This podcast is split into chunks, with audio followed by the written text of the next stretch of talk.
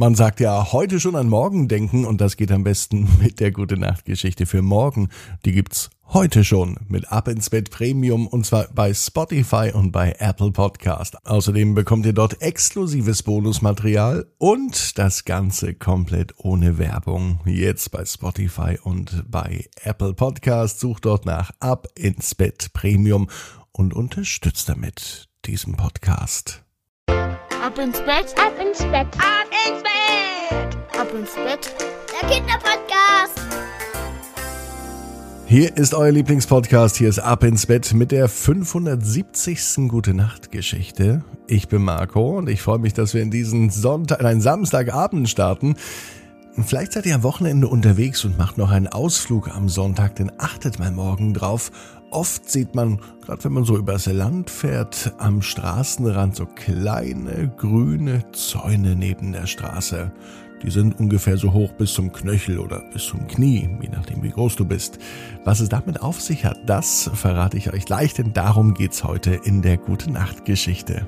Vorher aber kommt das Recken und Strecken Nehmt die Arme und die Beine, die Hände und die Füße und reckt und streckt alles so weit weg vom Körper, wie es nur geht. Macht euch ganz, ganz, ganz, ganz lang und spannt jeden Muskel im Körper an. Und äh, wenn ihr das gemacht habt, dann lasst euch ins Bett hinein plumpsen und sucht euch eine ganz bequeme Position. Und heute am Samstagabend bin ich mir sicher, findet ihr die bequemste Position, die es überhaupt bei euch im Bett gibt. Hier ist die 570. Gute Nacht Geschichte für Samstagabend, den 19. März. Gabor und der gelbe Frosch.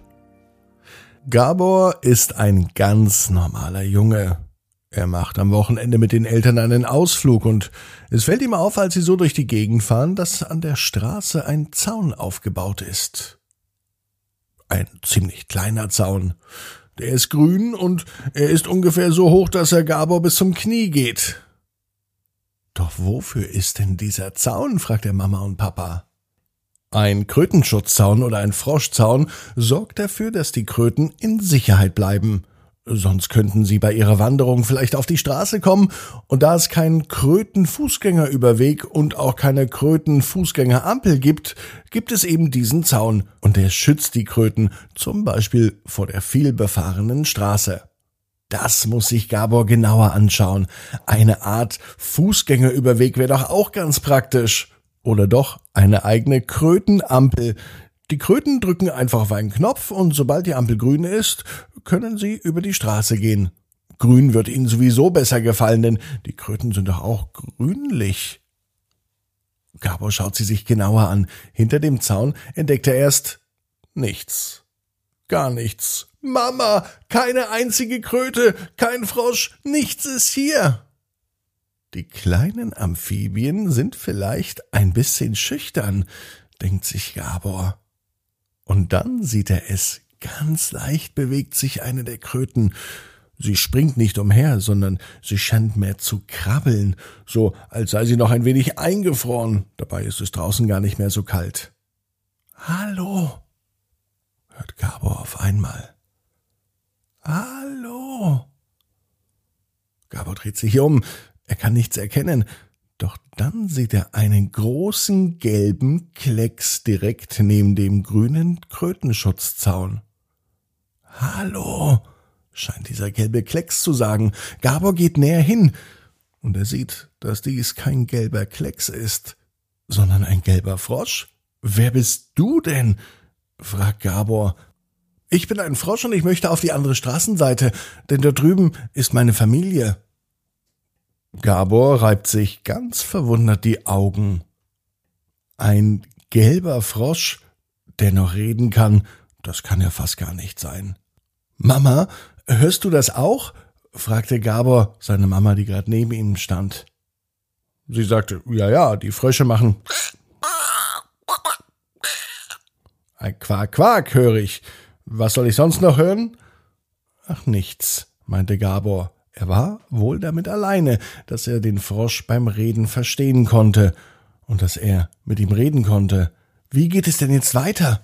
Mama, wie kommen die Frösche denn eigentlich nun auf die andere Straßenseite? Mit den Zäunen wird ja doch nur verhindert, dass sie überhaupt auf die Straße gehen, aber wie kommen sie denn rüber?